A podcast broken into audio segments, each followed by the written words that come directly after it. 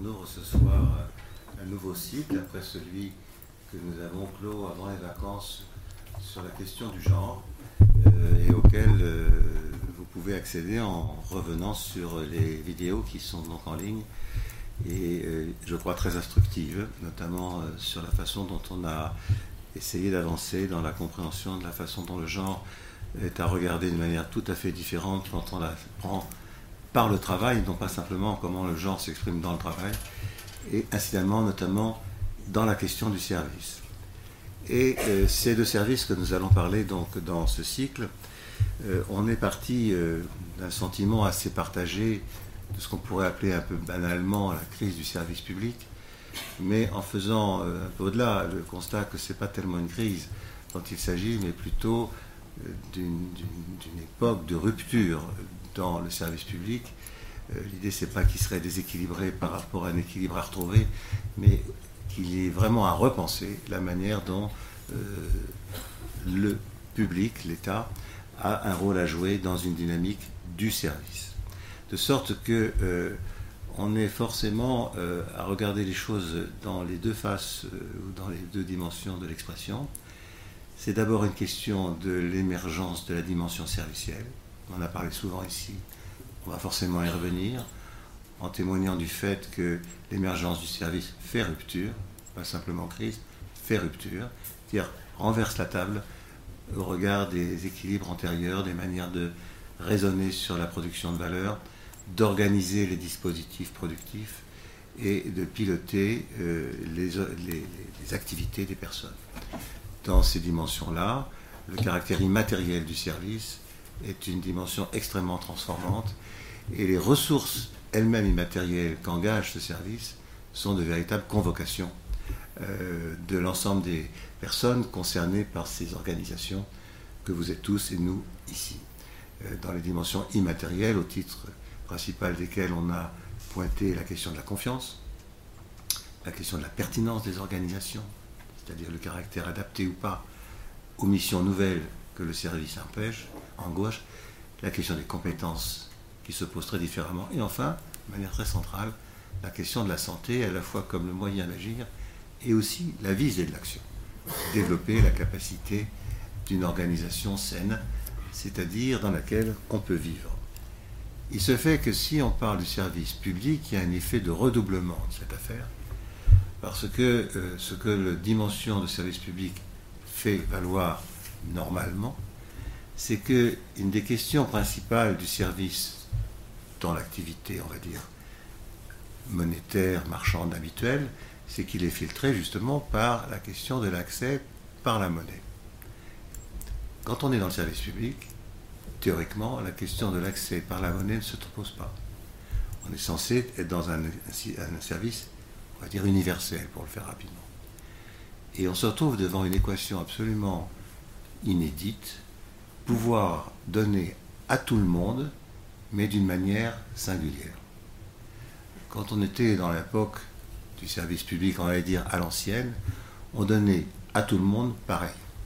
Et donc on avait tout à fait le moyen d'avoir une approche plutôt standardisée, de type industrialiste, d'un service rendu à chacun de la même façon, à tous. Standard. Le service public dit moderne cherche à combiner à la fois l'universalité des accès et la singularité des réponses. Donc quelque chose qui est, au sens littéral, un véritable défi. Quand on ajoute que si joint des pressions tout à fait nouvelles par la gestion, que jusqu'ici euh, on voyait moins présente comme préoccupation dans ces organisations, et notamment au travers de ce qu'on appelle le New Public Management, on a un espèce de renforcement de la tension cette affaire-là. Ce qui fait que dans le service public, il y a une double option qui est aujourd'hui à la manœuvre. L'idée que l'État ne serait pas nécessairement le meilleur opérateur pour rendre un service que on fait croire moderne en le confiant au privé. Et inversement, les enjeux de service public montrent bien que c'est bien dans une dimension de l'universalité qu'il faut le penser, qui n'est pas forcément la caractéristique dominante des services marchands. Moyennant quoi, aujourd'hui, on a des organisations qui sont aux prises avec toutes les questions de la Terre. On peut dire que le service public est très probablement la situation laboratoire la plus pointue des questions économiques et sociales des organisations. Aucune organisation marchande n'est confrontée à des questions d'une telle intensité et de tels enjeux que les services publics, qui pourtant, malheureusement, eux, continuent de croire ou de se convaincre qu'ils seraient archaïques. On est arrêté sur des situations d'avant-garde. Alors pour ça, on s'est dit que ça valait le coup euh, d'y aller en tirant le fil du travail comme l'endroit où précisément ces tensions se nouent et se dénouent à des risques ou avec des succès divers. Euh, ça marche, ça marche pas et euh, ça se paie de la santé des personnes ou au contraire de leur fierté. De tout ça, on va avoir besoin de parler d'une manière un peu approfondie. Donc dans ce cycle, on se donnera le moyen de faire remonter ici des expériences, des cas concrets, soit de gens qui, dans ces services-là, sont aux manettes, soit d'intervenants qui, de l'extérieur, accompagnent ces évolutions-là, pour rendre compte, non pas tellement de ce qui ne va pas, mais des conditions dans lesquelles ça tient quand même, et comment on trouve les leviers du fait que ça pourrait tenir mieux. On est bien ici dans la question de penser l'avenir et pas simplement regretter le passé ou le présent. Pour engager cette, euh, cette investigation, on a trouvé euh, excellent euh, l'idée de passer par ce premier invité qui nous fait l'honneur aujourd'hui de nous rejoindre. C'est la première fois, pour être franc, d'abord qu'on se voit. c'est quelqu'un qu'on connaît pour l'avoir lu ou entendu, puisqu'il est assez connu euh, donc Yannick Blanc, que nous accueillons aujourd'hui, sur ce sujet auquel il a prêté déjà beaucoup, beaucoup d'attention et qui a fait l'objet de, bah, d'abord de publications de sa part. Ici, il faut noter un ouvrage récent qui s'appelle Après le Léviathan, l'État dans, dans, la grande transition, euh, qui est paru aux éditions La Fonda en 2016, euh, qui est un ouvrage véritablement très important, je le dis comme ça, car en fait, on y voit une analyse menée de l'intérieur de l'appareil de l'État. Yannick Blanc est un haut fonctionnaire de carrière, donc il ne parle pas du dehors, il parle du dedans, qui en a connu, je dirais, toutes les figures possibles, et qui en a pourtant tiré la conviction de la possibilité d'espérer, ce qui est quand même assez notable, c'est pas si courant que la fréquentation de l'État n'allait pas décourager. Je note ça, et déjà ça, à mon avis, c'est une leçon. Euh, je vous incite vraiment à, lire cet ouvrage. Je pense que de l'entendre vous en donnera encore plus envie. Euh, et donc, on va procéder comme il est habituel. Et, quand même, j'ajoute que, outre l'auteur qu'il est, je disais, il est depuis quelque temps euh, le président de l'agence du service civique il est également le vice-président de la Fonda, peut-être des fondations sur lesquelles vous pourrez dire quelques mots en passant. Euh, c'est-à-dire, en fait, chargé aussi à la manœuvre, je dirais, sur le pont, euh, pas encore débarqué, euh, dans cette réflexion sur l'évolution de l'État, et donc en charge d'alimenter l'État, ce Léviathan, qui était de, bah, de, de dimension, d'inspiration, de pic, par lequel il se vérifiera qu'il n'est pas mort et qu'il peut même donc renaître de ses cendres dans une figure que nous appelons tous de nos voeux, car ici on sera au moins tous d'accord, on ne souhaite pas la disparition de la bête. On va procéder comme il est habituel ici, donc on va laisser à M. Blanc présenter son, sa réflexion pendant grosso modo trois quarts d'heure. Et puis ensuite, eh bien, on prendra le temps euh, d'un échange avec lui que Sandro et moi alimenterons si besoin. Déjà, je vous remercie de votre présence et nous sommes ravis de vous écouter. Bonjour à tous. Euh, merci de votre invitation qui, me flatte et qui m'intimide parce que être le premier orateur de ce cycle de réflexion me donne des responsabilités particulières.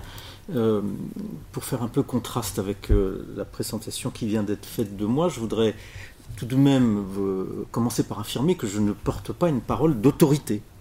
Je ne suis ni universitaire ni chercheur. Je suis certes préfet, mais dans ma corporation, dans ma communauté professionnelle, comme je suis un préfet qui écrit, qui a écrit, qui écrit des, articles théoriques et un livre, etc., je suis suspect. Un intellectuel dans le corps préfectoral, c'est quand même pas exactement à sa place. Donc je suis euh, dans, ma, posture d'énoncer, je suis euh, un peu en porte-à-faux, un peu un marginal séquent. c'est une position pas toujours confortable, mais néanmoins à certains moments extrêmement agréable, et je vais essayer de, l'illustrer en vous parlant ce soir et en essayant de vous communiquer des réflexions menées, comme vous l'avez dit, euh, de l'intérieur de l'appareil d'État, alimenté par euh, de la lecture, de la rencontre, de la recherche, de la réflexion, euh, de l'extérieur de l'État, Dieu merci, mais mené de l'intérieur de l'appareil d'État, avec aujourd'hui à l'agence du service civique une, position qui me va bien, parce que l'agence du service civique est un est un service public d'un genre très particulier. J'en dirai, euh, dirai un mot à la fin de mon propos. Je vous propose de, de, structurer cette conférence, donc on va essayer de tenir en une quarantaine de minutes, en trois, en trois chapitres. Euh, un premier chapitre euh, portant sur la mutation de longue période de l'appareil d'État, un deuxième probablement plus court parce que ce, ce, sont les sujets qui sont les mieux connus euh, sur euh, les avatars euh, récents de, la nouvelle gestion publique, du New Public Management et de ses, effets sur, non seulement sur l'appareil d'État, mais puisque c'est ça votre point de vue, sur le travail de ses agents. Sur le travail de ses agents et sur le travail de ses décideurs. Et puis une troisième partie où j'essaierai de vous embarquer dans les réflexions prospectives c'est-à-dire fondée sur l'observation du présent, euh, que euh, je mène avec d'autres sur euh, l'émergence d'une structuration horizontale de la société et sur la place qu'on peut imaginer pour l'État et pour le service public dans une société structurée de manière horizontale et non verticale. Mais commençons par la verticalité et, commençons par ce que j'ai cherché à analyser de la, de la mutation euh, en longue période de l'État. Alors pourquoi me suis-je livré à cette analyse? Eh bien pour euh, surmonter euh, la frustration qui a été la mienne pendant bientôt 40 ans de vie professionnelle. C'est-à-dire que je, je, ne me souviens pas, donc depuis le début des années 80, où j'ai commencé ma vie professionnelle, je ne me souviens pas d'un seul instant où, en tant qu'agent de l'État, en tant qu'agent public, euh, je n'ai été euh, dans un contexte où euh, la place, la fonction, l'organisation de l'État n'était remise en cause et où l'horizon de l'action n'était une réforme de l'État. Je n'ai jamais vécu autre chose que la réforme de l'État. Voilà de tous les matins en me levant, euh, en arrivant au bureau, euh, euh, en me penchant sur, mes fonctions, mes tâches. J'ai toujours vécu la réforme de l'État et je l'ai vécu comme un rocher de Sisyphe. Enfin, c'est-à-dire que toujours recommencer, toujours inachevée, toujours décevante, toujours dénoncée. J'ai entendu encore il y a peu en ouvrant la radio, euh, personnalité euh, d'autorité, un commentateur, un intellectuel, euh, que sais-je, s'exclamer Est-ce qu'on va enfin faire la réforme de l'État? Enfin Est-ce que Macron va enfin faire la... C'est ça qu'on attend de lui. Si on a voté pour lui, c'est parce que lui, par différence avec tous les autres, il nous a dit qu'enfin, il allait faire la vraie réforme. Inutile de vous dire que si c'est euh, ça que les gens attendent, euh, ceux qui l'attendent vont forcément être déçus. Et voilà, je voudrais essayer de, démontrer pourquoi, d'essayer de, mettre à plat, de déplier, euh, de décrypter cette situation de frustration permanente. frustration à, un double titre pour un citoyen et haut fonctionnaire. Frustration du citoyen parce que le service qu'il attend ne lui est jamais rendu à la hauteur de ce qu'il attend, et frustration du haut fonctionnaire parce que quelque énergie, quelque imagination, quelque rigueur, euh, quelque enthousiasme qu'il consacre à la réforme de l'État, euh, il est euh, toujours dénoncé comme celui qui empêche la réforme de l'État. Dans le nouvel observateur qui sort aujourd'hui, Pascal Canfin explique que euh, ce qui empêche fondamentalement le politique de prendre le virage écologique dont tout le monde ressent bien l'urgence, c'est euh, l'extraordinaire pouvoir de blocage de la haute administration, et il désigne plus particulièrement les ingénieurs des mines et les inspecteurs des finances. Donc voilà, ça c'est le tableau, et c'est pour sortir de cette, de cette vision-là que je suis allé essayer de comprendre ce qui se passait. Alors, le, livre qui m'a permis d'ouvrir ma réflexion est un livre de François Dubé, qui est un sociologue qui a euh, essentiellement travaillé sur l'éducation, le, euh, travail social, la jeunesse, un livre paru en 2002 qui s'intitule Le déclin de l'institution.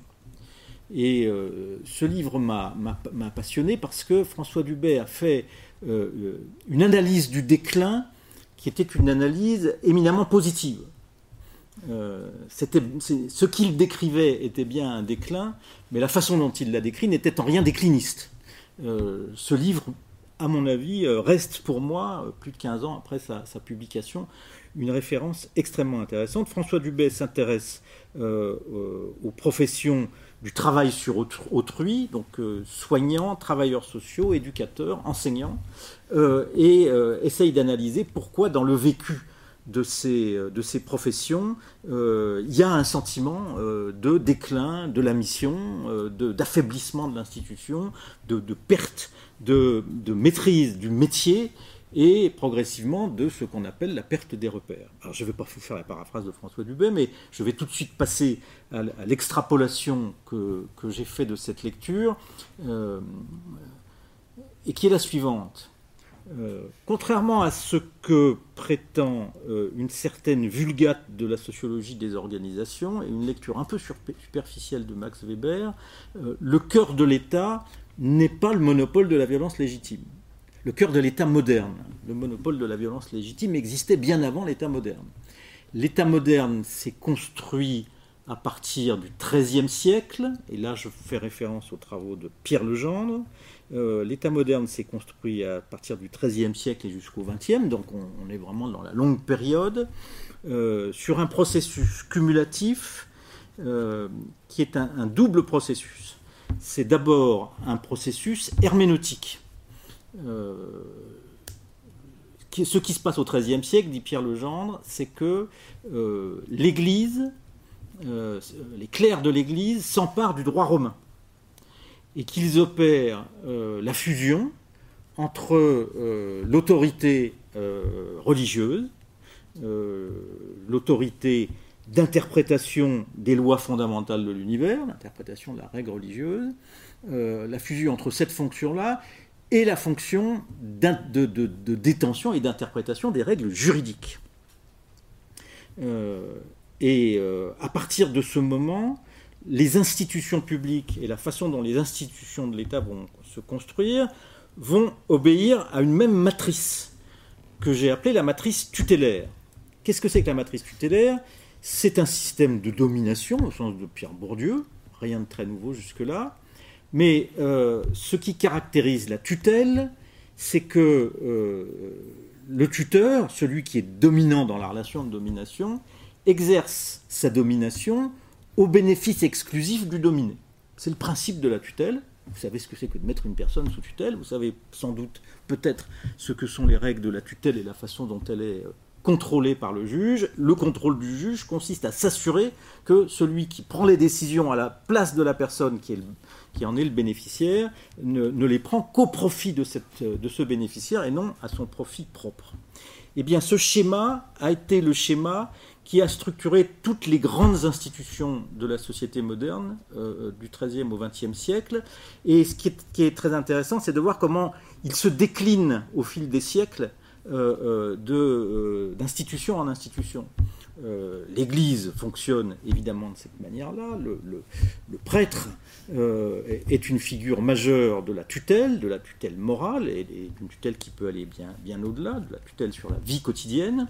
Euh, euh, l'enseignant, euh, le, médecin sont des figures tutélaires.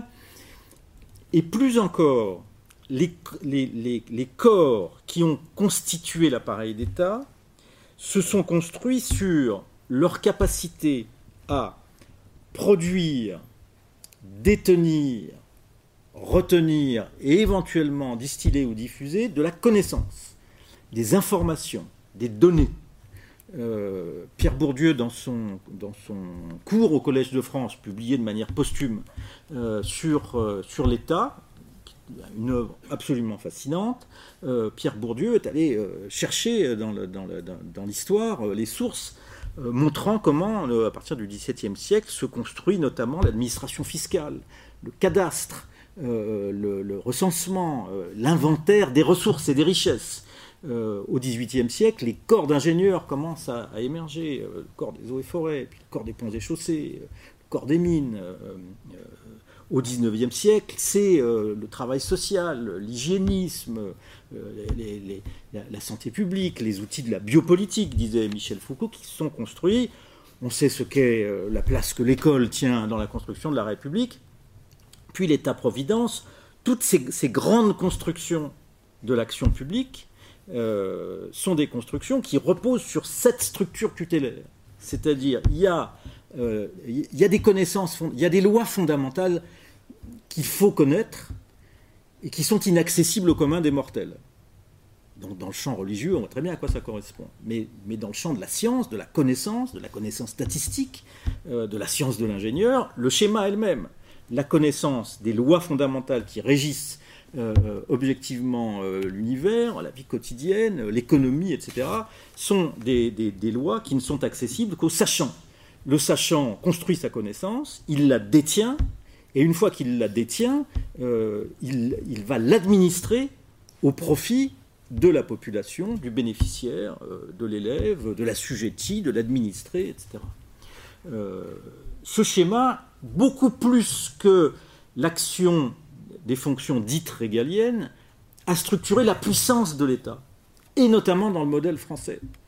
Euh, la puissance de l'État a reposé sur cette capacité à ordonner, euh, détenir, euh, actionner ce corpus de connaissances, cet ensemble d'hommes sachant, ayant intérêt, dit Bourdieu, ayant intérêt à l'intérêt général. ils ont intérêt à l'intérêt général parce que l'usage des connaissances euh, euh, le pouvoir donné par l'usage, la détention et la diffusion des connaissances ne s'exerce que justifié par l'intérêt général. Voilà la matrice dans laquelle euh, l'État moderne, l'État républicain et l'État-providence se sont construits. au début de ma vie professionnelle, donc jusqu'au la, première loi sur les relations entre les citoyens et l'administration date de 78, mais au début de ma vie professionnelle, dans les années 80, euh, le sens commun dans l'administration était que une information détenue par l'administration n'était pas communicable. Et que dans une, administration quelconque, lorsque un citoyen, un avocat, euh, euh, demandait communication d'une information détenue par l'administration, il fallait une décision hiérarchique pour que cette information puisse sortir. Euh, j'ai vécu au début des années 80 au ministère de l'Environnement, administration à l'époque balbutiante, émergente, PME administrative extrêmement faible, qui n'avait pas encore été investie par les grands corps d'ingénieurs. et la particularité de l'administration de l'environnement est d'avoir été construite sous la pression des avocats. Euh, et notamment de Corinne Lepage, qui euh, à l'époque était déjà un avocat très activiste dans le champ de, la défense des intérêts de l'environnement. De ce point de vue, c'est une administration qui s'est profondément distinguée des autres. Mais euh, ça, c'est vraiment le monde dont nous venons, et ce que nous avons vécu au cours des 50 dernières années, et on va dire en gros à partir de mai 68, pour avoir un point de repère facilement partageable, c'est le déclin de cette matrice. Progressivement, le rapport à la connaissance, le rapport à l'autorité, euh, le rapport aux règles, c'est délité euh, parce que, euh, fondamentalement, parce que les, mécanismes de production, de rétention et de diffusion de la connaissance se sont défaits. pas seulement sous l'effet des technologies, je veux dire, l'open data, euh, l'Internet, etc. Ça n'a que, ça que, que deux décennies. Euh, le phénomène a commencé bien avant. La technologie a évidemment prodigieusement accéléré ce phénomène, mais la contestation de la capacité de l'autorité à détenir le savoir euh, et à en maîtriser la diffusion, ça c'est un phénomène qui trouve ses racines fondamentalement dans les années 60. Euh, donc euh, le, le, verre était dans le fruit bien avant que euh, l'accès à la connaissance devienne aussi ouvert qu'il l'est aujourd'hui. À partir du moment où l'appareil administratif n'a plus eu cette capacité, ce, monopole de la connaissance et de la compétence et de l'expertise, euh, tout le mode de fonctionnement, euh, notamment hiérarchique de l'administration, s'est progressivement effrité. Euh, dans l'administration triomphante d'autrefois, celui qui détient le pouvoir hiérarchique est celui qui détient le plus de connaissances il, euh, il m'est arrivé en vacances euh, de lire des facsimilés des, journaux de la vallée de Chamonix du début du XXe siècle. Alors, dans la vallée de Chamonix, euh, bon, on est en montagne, le torrent, etc., les éboulements rocheux, et le, pont qui relie Chamonix à la vallée, de temps en temps, s'effondre parce qu'il est emporté par la crue, etc. Et le journal raconte le fait divers, etc. Et le journal met en scène l'arrivée de l'ingénieur en chef des ponts et chaussées l'ingénieur chef des ponts des chaussées est, vraiment présenté comme l'autorité sachante, savante. Euh, il arrive, il voit, euh, il diagnostique, il décide, il annonce, il s'annonce, il s'adresse à la presse qui, est là, il dit voilà pourquoi le pont s'est effondré, voilà ce qu'on va faire, et voilà dans combien de temps la route sera rétablie. Et le journal rend compte de ça, euh, comme si véritablement, euh, ça se lit comme si c'était euh, dans une société primitive le grand prêtre qui rendait ses oracles.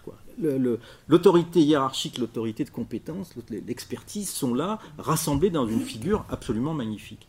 on a donc vu à partir des années, des années 70, et moi je l'ai vu au ministère de l'Environnement euh, dans les années 80, euh, cette, cette, capacité à, détenir la règle de droit parce qu'on détenait la connaissance, se défaire, et cette, ce délitement s'est accéléré à la fin du XXe siècle, et c'est euh, transformé en explosion, évidemment, en fission nucléaire, à partir du moment où euh, le numérique, l'Internet, etc., ont rendu euh, l'accès aux connaissances très ouvert et a débouché, comme vous le savez, sur la doctrine obligatoire, incontournable, partagée et désormais transcrite dans la loi de l'ouverture des données publiques. Ça, c'est, là, à mon avis, la, mutation fondamentale qui nous oblige à reconsidérer euh, sur quelle base nous fondons euh, à la fois la légitimité, mais aussi le métier du service public et de l'administration. Le métier ne peut plus être le même parce que ces, ressorts fondamentaux, ces ressorts de pouvoir, les ressorts par lesquels on, enseigne, on forme, on positionne l'agent public dans une organisation, eh petit à petit, on volait en éclats, et, tout particulièrement euh, la relation hiérarchique. Euh, j'ai été euh, directeur de la police générale à la, préfecture de police de Paris. La police générale, c'est la police administrative générale, donc jamais été dans la police, euh, bien que ce fût à la préfecture de police. Et c'est une direction où je gérais des, des, polices administratives extraordinairement variées, notamment celle des étrangers à laquelle je consacrais 80% de mon temps. Donc je me suis euh, euh, évidemment très rapidement euh, formé au droit des étrangers, je me suis plongé là-dedans et au bout de quelques mois j'étais en mesure de discuter avec mes collaborateurs sur le droit des étrangers et d'exercer mon autorité hiérarchique en la fondant sur une maîtrise intellectuelle des choses. Et puis j'avais dans ma direction des domaines dans lesquels j'étais totalement incompétent, et notamment la législation sur les armes. Euh, alors c'est petit comme, comme, domaine de réglementation, mais c'est extrêmement technique, les catégories d'armes, etc. Et, euh, et j'avais, euh, j'étais sommé de prendre des décisions un peu délicates parce qu'il y avait beaucoup de personnalités du monde politique, de la presse, des médias, du spectacle, etc., qui à un moment ou l'autre de leur vie avaient obtenu des permis de détention d'armes, qui ne les avaient évidemment pas renouvelés et qui étaient détenteurs d'armes de manière illégale. Et donc, euh, régulièrement, euh, le préfet de police euh, était. on enjoignait au préfet de police de mettre de l'ordre dans tout ça. Le préfet de police ne voulait pas décrocher son téléphone et appeler Alain Delon ou, Pierre Jox ou que sais-je encore pour lui dire bah, Rends ton flingue parce que tu n'as plus le droit de l'avoir. C'était moi qui le faisais. je me suis bien amusé à faire ça parce que je n'avais pas grand-chose à risquer. Ça a donné lieu à des dialogues téléphoniques assez drôles. Mais pour faire ça, pour que euh, l'action que je menais soit pertinente, je me reposais entièrement sur la compétence de l'agent de catégorie B qui dirigeait la section des armes au bureau de la réglementation générale de je sais pas quoi. Euh, euh, la, répartition de l'expertise dans l'administration était totalement orthogonale au pouvoir hiérarchique. Et évidemment en termes de management, de travail, de, comment on construit une relation avec un collaborateur, de comment on l'évalue, comment on le note, etc. Ça change absolument tout. Et la, qualité même de la relation entre les hommes et les femmes, euh, le ton sur lequel on s'adresse, etc., tout ça change du tout au tout. Euh, toute la culture administrative se trouve bouleversée. C'est intéressant dans le cas de la préfecture de police parce que dans l'administration française, c'est euh, le dernier conservatoire archéologique de l'administration d'autrefois.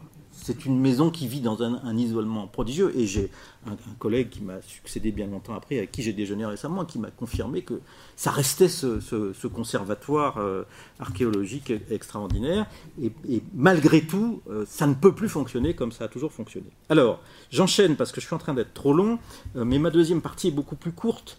on a tout écrit, on a tout dit sur la nouvelle gestion publique sur la, politique du chiffre, sur la question de la performance, sur euh, euh, toutes, les, techniques, euh, toutes les techniques inspirées du monde de, la performance industrielle, par lesquelles on essaye de maîtriser les coûts, d'accroître la performance et la façon dont les activités de contrôle ont progressivement envahi l'ensemble des activités productives et des activités de service, jusqu'à un moment donné les, rendre extrêmement difficile la façon dont on peut rendre ce service.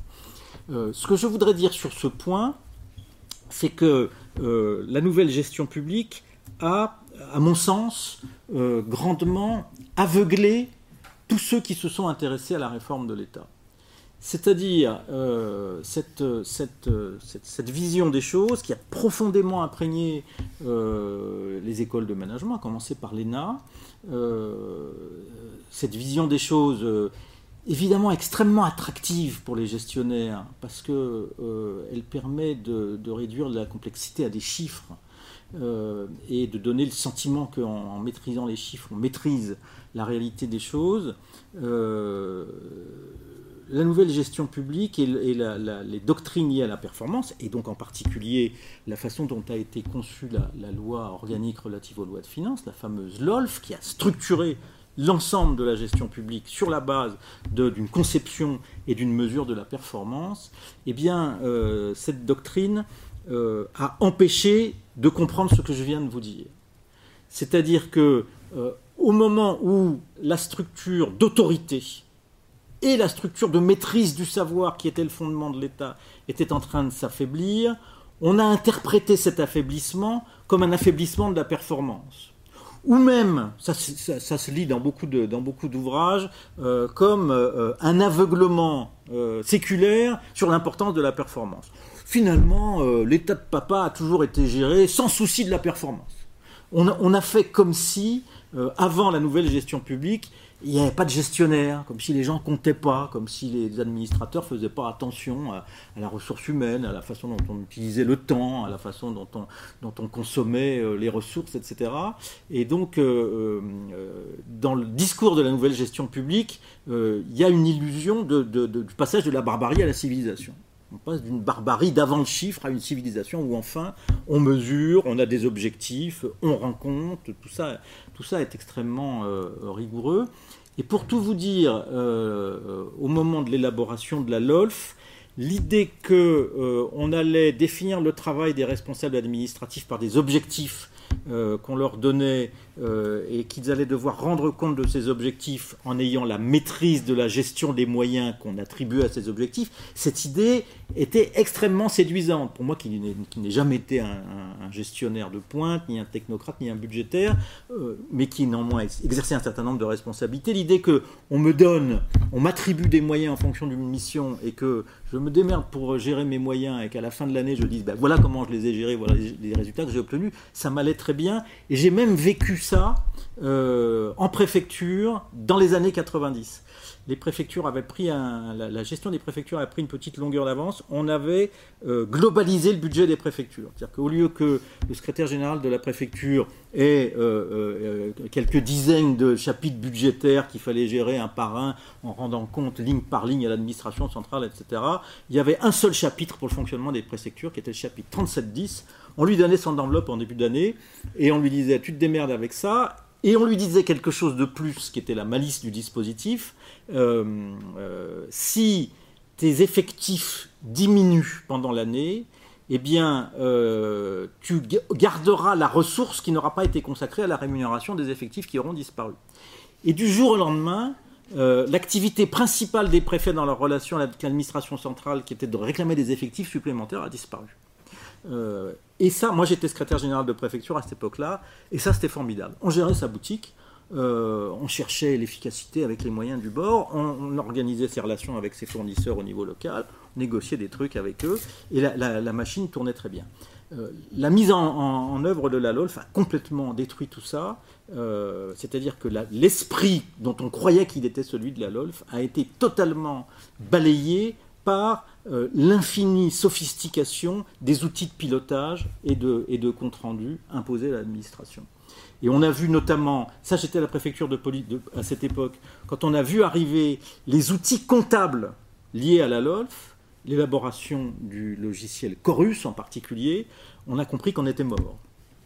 On a compris que le décideur opérationnel n'aurait jamais la capacité d'avoir la maîtrise de l'outil comptable de gestion des ressources qui lui était destiné. Tout ça a été redécoupé en tranches extrêmement fines et euh, a fait échapper euh, la, maîtrise budgétaire l'opérationnel. Le budget a construit son pouvoir sur cet outil de comptabilité. Et euh, j'avais compris ça assez rapidement. Et bien des années plus tard, quand j'étais préfet, euh, j'ai pu constater jusqu'où allait la perversité de cette méthode, puisque ma secrétaire m'a montré un jour que pour commander un paquet de café dans Chorus, donc le, préfet, le bureau du préfet, il y en a du café pour boire le café quand on est au bureau, comme tout le monde, et pour faire le café à ses visiteurs, rien d'extraordinaire. Et donc euh, on achète du café sur les frais de représentation du préfet. Et euh, pour acheter du café, euh, puisqu'à ce moment-là, comme les effectifs avaient réduit, c'était la secrétaire particulière du préfet qui devait elle-même gérer l'achat du café dans Chorus. Eh bien, pour acheter un paquet de café, il fallait qu'elle rentre dans Chorus six références différentes. Et le logiciel Chorus, contrairement aux logiciels commerciaux que vous appliquez, vous utilisez tous les jours pour acheter euh, vos billets de train ou autres, ce logiciel n'a pas de mémoire. C'est-à-dire si vous achetez toujours le même paquet de café, le logiciel se rappelle pas que vous avez acheté le paquet de café, et donc vous devez chaque fois rentrer à nouveau les six références. Et donc pour faire fonctionner cette magnifique application de numérisation de la gestion publique, eh les agents ont sur leur bureau un papier sur lequel ils ont écrit à la main les références du paquet de café pour pouvoir l'acheter. Ça, c'est la nouvelle gestion euh, publique. Euh, l'effet pervers majeur de la nouvelle gestion publique, en, dehors de, cet effet pervers sur la, qualité de la vie au travail que je décris et, sur le, caractère obscur de la relation entre euh, les moyens de gestion et la décision opérationnelle, euh, l'effet pervers majeur, c'est que euh, on réduit l'activité de l'État, l'action de l'État et son rôle à une prestation de service. Et en la réduisant à une prestation de service, on obscurcit totalement euh, euh, ce qu'a été la fonction tutélaire et ce qu'elle est en train de devenir. Parce que l'État, euh, l'État considéré comme un prestataire de service, se voit dépouillé de tout rôle, de toute fonction dans la structuration de la société. Or, l'État n'existe pas s'il ne structure pas la société. Euh, l'État ne s'est pas construit pour rendre des services, l'État s'est construit pour structurer la société. Et c'est tout particulièrement vrai de la, société française et, de ce qu'on appelle bien à tort l'État jacobin. Euh, il, a, il, joué ce rôle de structuration et euh, l'évolution de l'État ne peut pas être décorrélée de l'évolution de la société. Soit parce qu'il la pilote, qu'il l'organise, comme il a réussi à le faire jusqu'aux années 60, quand il a aménager le territoire, euh, moderniser l'industrie, euh, équiper la France, euh, réformer l'hôpital. Jusqu'à cette époque-là, c'est bien cette structure tutélaire qui a à la fois structuré la, société et su évoluer avec les besoins de la société. À partir du moment où l'État est réduit à une prestation de service, on cherche la performance du service mais les moyens qu'on mobilise pour euh, analyser et mesurer cette performance sont décorrélés de ce qu'est la réalité de la fonction de l'État dans la société. Et à partir de là, le, malentendu s'installe et on entre dans ce processus sisyphéen de frustration que j'évoquais tout à l'heure. C'est-à-dire que euh, sans arrêt, avec un cycle très court, qui est, un cycle de durée de vie des gouvernements. Euh, on, recommence sans arrêt à dire, mais on a perdu de vue la performance, on va chercher la, vraie performance, et vous avez des générations successives de modernisation. Le, mot modernisation étant le pavillon de complaisance qui a permis de couvrir l'ensemble des, marchandises frelatées qu'on a trafiquées à ce moment-là pour, transformer l'État. Et dans cet exercice euh, de, recherche de la performance, de rationalisation de l'utilisation des moyens, il y a une hémiplégie fondamentale, il y a une asymétrie fondamentale dans les outils précisément de production de la connaissance. Je reviens toujours là parce que c'est le fond des choses.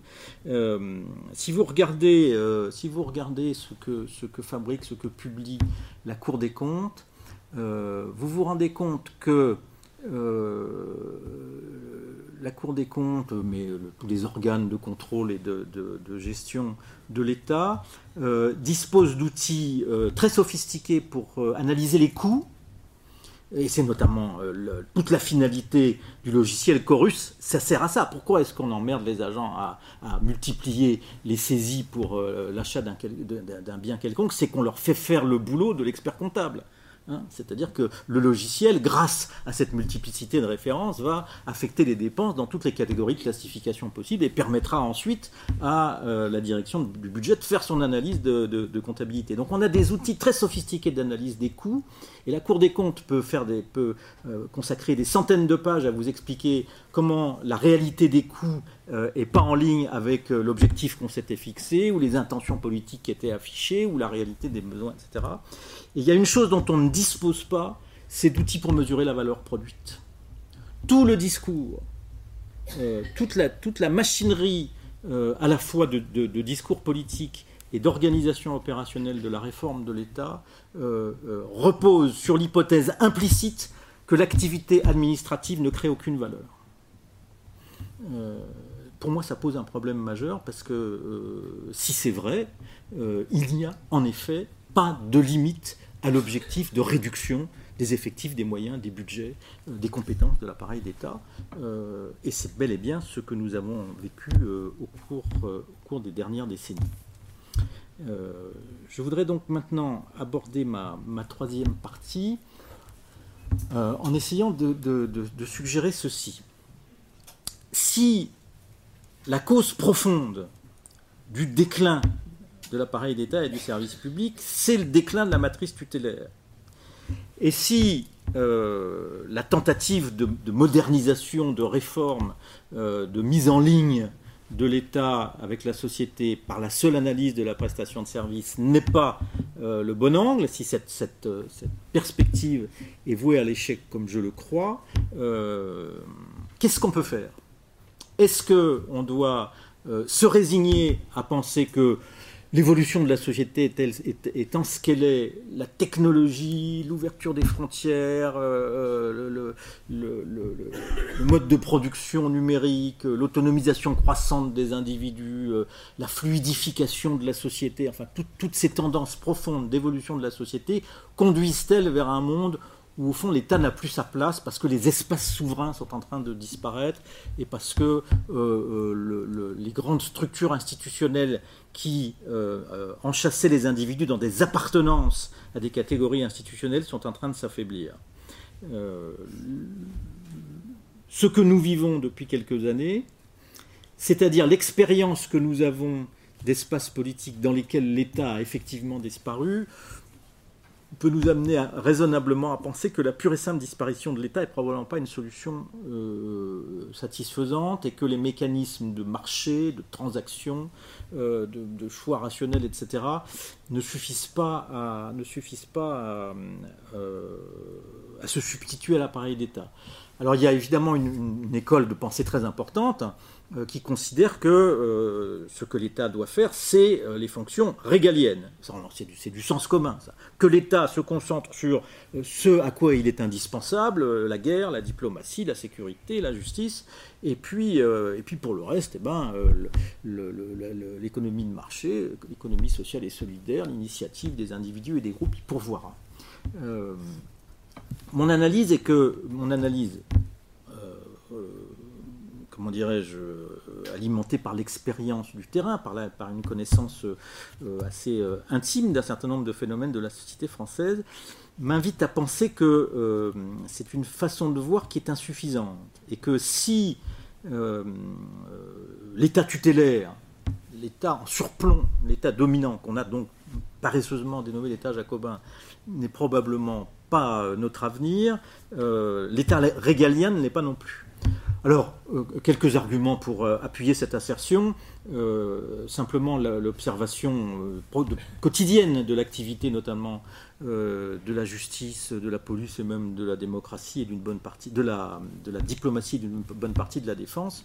Ce sont des activités qui ne, peuvent plus se déployer en dehors d'une capacité de coopération avec l'ensemble de la société. Euh, rendre justice aujourd'hui, ça n'est évidemment pas euh, s'enfermer dans un prétoire avec un code à la main et un pouvoir d'appréciation dans l'autre, et puis euh, juger des individus. La, la prévention, euh, la réhabilitation, euh, euh, l'accompagnement des victimes, la réinsertion des, auteurs, etc. la justice a besoin de tout un écosystème social pour fonctionner. et je parlerai encore plus savamment de la police, puisque ayant été préfet, j'ai eu à, diriger la police sur le, la police sur le terrain. ce qu'on a appelé la police de proximité, ce qu'on appelle aujourd'hui la police de sécurité du quotidien, etc. etc.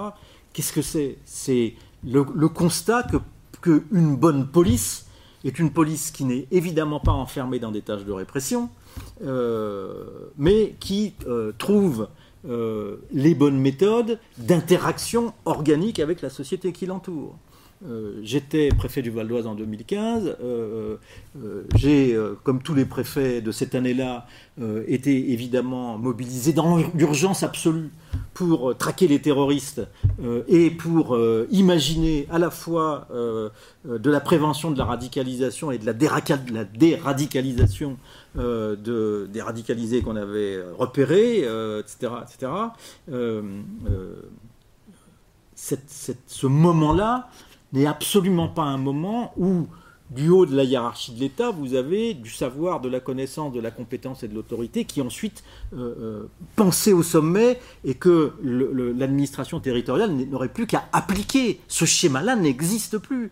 Aujourd'hui, quand vous, vous, avez besoin, dans l'urgence plus ou moins euh, pressante, de lancer une politique publique, vous vous adressez aux acteurs du terrain et vous leur dites rassembler, mobiliser des ressources, euh, euh, expérimenter quelque chose, euh, dans un cadre qui est plus ou moins déterminé, mais il y a un aller-retour permanent entre la capacité d'analyse, de compréhension du terrain et la capacité de décision du centre.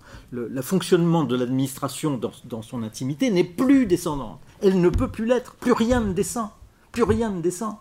quand on a, quand on a, il s'agit de lutter contre le terrorisme, l'état d'urgence euh, selon le décret de 1955, était un outil parfaitement rouillé. Il avait été écrit à l'époque de la guerre d'Algérie, et l'urgence auquel pensait son rédacteur était l'urgence de, la guerre d'Algérie à l'époque, une espèce de guerre civile. Enfin bon, euh, l'état d'urgence permettait de, fermer les théâtres, de censurer la presse, d'interdire les films, etc. Toute activité qui n'avait évidemment aucun rapport avec la situation que nous vivions à ce moment-là. Le seul effet juridique utile de l'état d'urgence, c'était la perquisition administrative euh, la nuit. On pouvait perquisitionner sans demander à un juge et on pouvait perquisitionner aux petites heures euh, sans attendre 6 heures du matin. C'est le seul effet utile de l'état d'urgence. Il n'en a aucun autre. Euh, et donc, s'agissant de la lutte contre le terrorisme, de la détection de la radicalisation, etc., c'était démerdez-vous. C'était coordonner davantage l'action des, services, différents services de police et de la justice, ce que nous avons fait parce que dans, dans, l'état d'urgence mental dans lequel nous étions, tout le monde a compris qu'il fallait arrêter de jouer chacun dans son coin et on a davantage coopéré, ça a donné des résultats. Et puis sur la radicalisation, la seule chose que nous avons su faire, c'est aller chercher autour de nous des ressources en expertise, en compétences, en capacité d'action, et les ressources le plus souvent associatives, dans les associations qui euh, prenaient en charge des gens en état de fragilité diverses et variées, des mineurs, etc. Et puis à commencer à, travailler avec eux en forme d'atelier pour improviser. Et on a improvisé la lutte contre la radicalisation et la déradicalisation. Et vous, comme vous le savez, certaines expériences ont tourné court parce que tout simplement, on n'avait pas pris la bonne route. Enfin, le problème était d'une telle complexité, d'une telle nouveauté qu'on ne savait pas par où le prendre. Mais euh, l'idée que euh, le savoir, l'expertise, la décision venaient d'en haut et que euh, l'administration était chargée de mettre en œuvre des règles ou des décisions prises au-dessus d'elle est une, idée qui n'est absolument plus court. Euh, le, défi auquel nous sommes confrontés aujourd'hui, et on le voit dans tous les champs de la, politique publique, l'aménagement du territoire, aujourd'hui de, la santé, de la lutte contre la pauvreté, euh, de la lutte contre l'échec scolaire, euh, etc. dans toutes ces politiques, des, politiques de développement de l'économie circulaire, des politiques de, développement territorial, que sais-je. Enfin, on, pourra, si vous voulez, évoquer tel ou tel exemple l'action de l'État s'horizontalise. Et le défi que nous avons devant nous, c'est que plus personne ni ne sait, ni ne souhaite faire autrement que de construire des dispositifs d'action collective horizontaux, et dans notre vocabulaire, cela s'entend. Cela s'entend. Il suffit d'ouvrir ses oreilles. Euh, euh, le préfixe universel de l'action collective aujourd'hui, c'est le préfixe co. Avec co, vous faites tout ce que vous voulez vous faites de la coopération, de la collaboration, coworking, de la co-construction, etc. Euh, euh, qu'est-ce que ça veut dire ça? Et, c'est le langage, c'est le langage officiel maintenant. Hein. c'est le langage des circulaires, c'est le langage des lois, c'est le langage des discours ministériels. C'est, euh, nous sommes à la recherche collectivement d'une structuration horizontale de l'action collective, et cette structuration horizontale, contrairement à ce qui s'est produit dans l'état tutélaire des siècles passés, cette structuration horizontale ne repose sur aucune doctrine, sur aucun savoir, sur aucune religion, sur aucune science. C'est une aspiration collective que nous avons, mais nous, tâtonnons pour, euh, pour essayer de la construire. Et euh, dans, ce, dans ce tâtonnement, euh, l'administration n'est pas forcément la mieux armée pour aller le plus vite. Elle le sait, elle le sait, et je dois vous avouer que ce qu'il y a de plus intéressant dans le métier de préfet, contrairement à la, légende, au mythe qui entoure cette fonction, vous savez, en province, il y a, deux fonctions officielles qui, euh, qui s'énoncent très naturellement dans la bouche des gens quand ils vous adressent la parole, c'est monsieur le maire et monsieur le préfet les autres fonctions, les autres distinctions, les autres euh, euh, positions honorifiques de notables dans la société ont été perdues de vue. Mais monsieur le maire et monsieur le préfet, ça vient normalement dans la bouche des gens. Donc ces figures symboliques restent précisément comme des figures tutélaires. Euh, mais le plus agréable dans le métier de préfet est évidemment pas d'exercer le pouvoir hiérarchique. Et d'ailleurs, on l'exerce par exception on l'exerce euh, euh, minute par mois. Enfin, je veux dire, c'est vraiment. Euh, il y, a, le moment qui arrive de temps en temps où tout le monde se tourne vers le préfet et dit Bon, monsieur le préfet, qu'est-ce qu'on fait? Mais ça, c'est une fois de temps en temps. Une fois, ça peut être une fois grave, importante, tragique, de, crise, etc. Tout ce que vous voulez. Ça, ça reste le cœur du métier. Mais la vie quotidienne, c'est pas ça. La vie quotidienne du préfet, c'est le co c'est comment je fais pour que les gens viennent, quoi, qu'ils partagent. Et puis la relation du préfet à l'élu, euh, et ça, ça vient d'assez loin, c'est euh, euh, Monsieur le préfet, nous ne pourrons pas résoudre ce problème si nous n'arrivons pas à collaborer ensemble. Mais s'il vous plaît, convoquez-nous. la ville, l'agglomération, le conseil départemental, etc., le conseil régional, si l'un de nous prend l'initiative de la collaboration, on est mort, parce que ça veut dire qu'il va prendre le leadership, et c'est pas politiquement pas possible. Aucun d'entre nous ne voudra céder au pouvoir de l'autre. Donc, monsieur le préfet, s'il vous plaît, convoquez-nous autour de la table, et puis orchestrez la collaboration entre nous, et ça marche très bien. Et ça marche très bien, y compris avec des, acteurs privés. Cette recherche de, de la structuration horizontale de l'action collective est le défi que nous avons devant nous, et dans cette recherche, je, suis obligé de raccourcir ma conclusion parce que je vais sinon dépasser mon temps de parole. Dans cette recherche, je vois trois, alors je ne vais pas dire des fonctions, parce que je ne suis pas dans l'analyse fonctionnaliste, je suis dans une vision plus, plus, large, mais je vois trois capacités de l'État à développer. Je vois trois capacités de l'État qui sont, euh, qui sont euh, indispensables. Euh, et ces trois capacités sont la régulation, l'investissement et l'intégration. Euh, je développe brièvement euh, la régulation.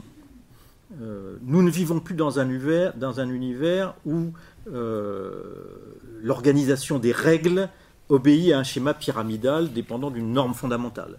La théorie formelle du droit n'a plus cours parce que on vit dans un monde où un monde ouvert, un monde transnational, etc., un monde où les règles que nous appliquons dans l'action collective sont d'origine multiple et que une des difficultés de l'action collective, c'est de combiner sans arrêt des règles euh, de nature technique, de nature scientifique, de nature juridique, française, étrangère, européenne, et de nature éthique. Euh, c'est la gestion de la multiplicité des règles et des sources de, règles et de droits qui est une part très importante de l'action collective. Et euh, le symptôme de, de, cet exercice permanent de vérification de la compatibilité des règles, c'est l'adoption des chartes l'adoption d'une charte est devenue un des gestes les plus répandus, les plus universels, les plus automatiques de l'action collective. Personne n'a jamais dit ce qu'était une charte. Elle n'est pas définie en droit. Il n'y a pas de science de la charte. Il n'y a pas d'école qui ait étudié le phénomène. Et c'est pourtant un des phénomènes les plus universels de l'action collective aujourd'hui. Je suis sûr que vous avez euh, élaboré, signé ou adhéré à une charte dans le cours de votre activité civile ou professionnelle. Euh, je pense que euh, euh, cet univers de multiplicité et de complexité des règles est un enjeu politique. D'ailleurs, l'appareil d'État est en train de se, démanteler face à ce phénomène et l'exercice vertical de l'autorité correspondant à la hiérarchie des normes est en train d'exploser en une multiplicité d'autorités de régulation indépendantes. On demande aujourd'hui, pour respecter une règle, on demande que l'application de cette règle soit garantie ou vérifiée par une autorité indépendante. Indépendante de quoi? Ça, c'est une, autre question, mais indépendante. Et je pense que la, gestion de l'indépendance de l'application des règles devient une fonction centrale de l'État. Et qu'il euh, euh, y a un enjeu politique à garantir l'intégrité, la lisibilité, la transparence de la multiplicité des règles qu'on applique. C'est ce que j'appelle la capacité de régulation de l'État. Je pense que le sommet de l'État devrait se consacrer non pas au pilotage de, l'exécutif, comme il le fait aujourd'hui, mais à donner aux citoyens la garantie que l'univers très complexe de règles dans lequel il vit, eh bien, euh, précisément, il est garanti. Il a de la cohérence, il ne fait pas n'importe quoi, il ne leur rend pas leur rend pas la vie impossible, il n'est pas un obstacle à l'action collective nous avons trop tendance à considérer la règle comme un obstacle à l'action collective, et si nous ne surmontons pas euh, cette situation paradoxale, euh, nous allons euh, irrémédiablement détruire nos capacités d'action collective et nous enfermer dans un sentiment d'impuissance qui commence déjà à peser très lourd sur nous. Deuxième capacité de l'État, la capacité d'investissement. Toute l'histoire économique des, des, 15 dernières années, notamment depuis la crise de 2008 évidemment, montre qu'il euh, y a des domaines essentiels de la vie collective, euh, et l'urgence climatique le démontre évidemment à la puissance euh, X, où la logique de l'investissement privé ne suffit pas. S'il n'y a pas d'investissement public, il n'y a pas d'investissement privé. il y a un dispositif de politique publique qui démontre ça avec beaucoup d'efficacité, me semble-t-il, c'est le programme des investissements d'avenir qui fonctionne de cette manière-là. J'ai une puissance d'investissement, j'ai une certaine manière de choisir euh, mes investissements qui n'est pas du tout le mode administratif habituel. C'est une administration qui est marginale dans l'appareil d'État, qui pourtant a un pouvoir euh, d'influence sur la politique publique qui est fondamental. Donc il faudrait structurer euh, la capacité d'investissement. Et cette capacité d'investissement est d'autant plus importante que comme j'ai essayé de, le démontrer par, empiriquement, la capacité de l'action de l'État euh, est absolument dépendante de la capacité d'action d'une pluralité d'acteurs qui sont autour de lui, notamment dans la société civile. Et la, troisième capacité de l'État qui a besoin d'être développée, c'est celle que j'ai essayé d'illustrer en parlant du métier de préfet, c'est la capacité d'intégration. Je ne crois pas à l'État stratège la figure de l'État stratège est une figure, euh, des, années, euh, des années 60 et 70. C'est la datar, quoi. Hein. C'est euh, précisément la vision, la capacité à concentrer au sommet de l'État la vision, les outils, les instruments d'intervention. On fixe la stratégie et ensuite la multitude des acteurs économiques et sociaux placent leur activité mineure dans la stratégie majeure. C'est une forme, c'est la dernière forme de l'État tutélaire, mais c'est bien une forme de l'État tutélaire. Aujourd'hui, l'État est confronté à la multitude des stratégies, précisément. Et quand on, est, euh, euh, quand on est euh, représentant de l'État sur le terrain, on est confronté à la puissance, la pertinence des stratégies des acteurs locaux leurs stratégies sont bien plus pertinentes et bien plus efficaces que la stratégie de l'administration. Et c'est une des raisons pour lesquelles, quand on a besoin de fabriquer une politique publique à toute allure, il faut qu'on aille chercher des acteurs qui ont des capacités stratégiques et qu'on fasse levier sur les capacités stratégiques de ces acteurs pour construire une stratégie collective de niveau supérieur conforme à l'intérêt général. Cette activité-là, c'est ce que j'appelle la capacité intégratrice.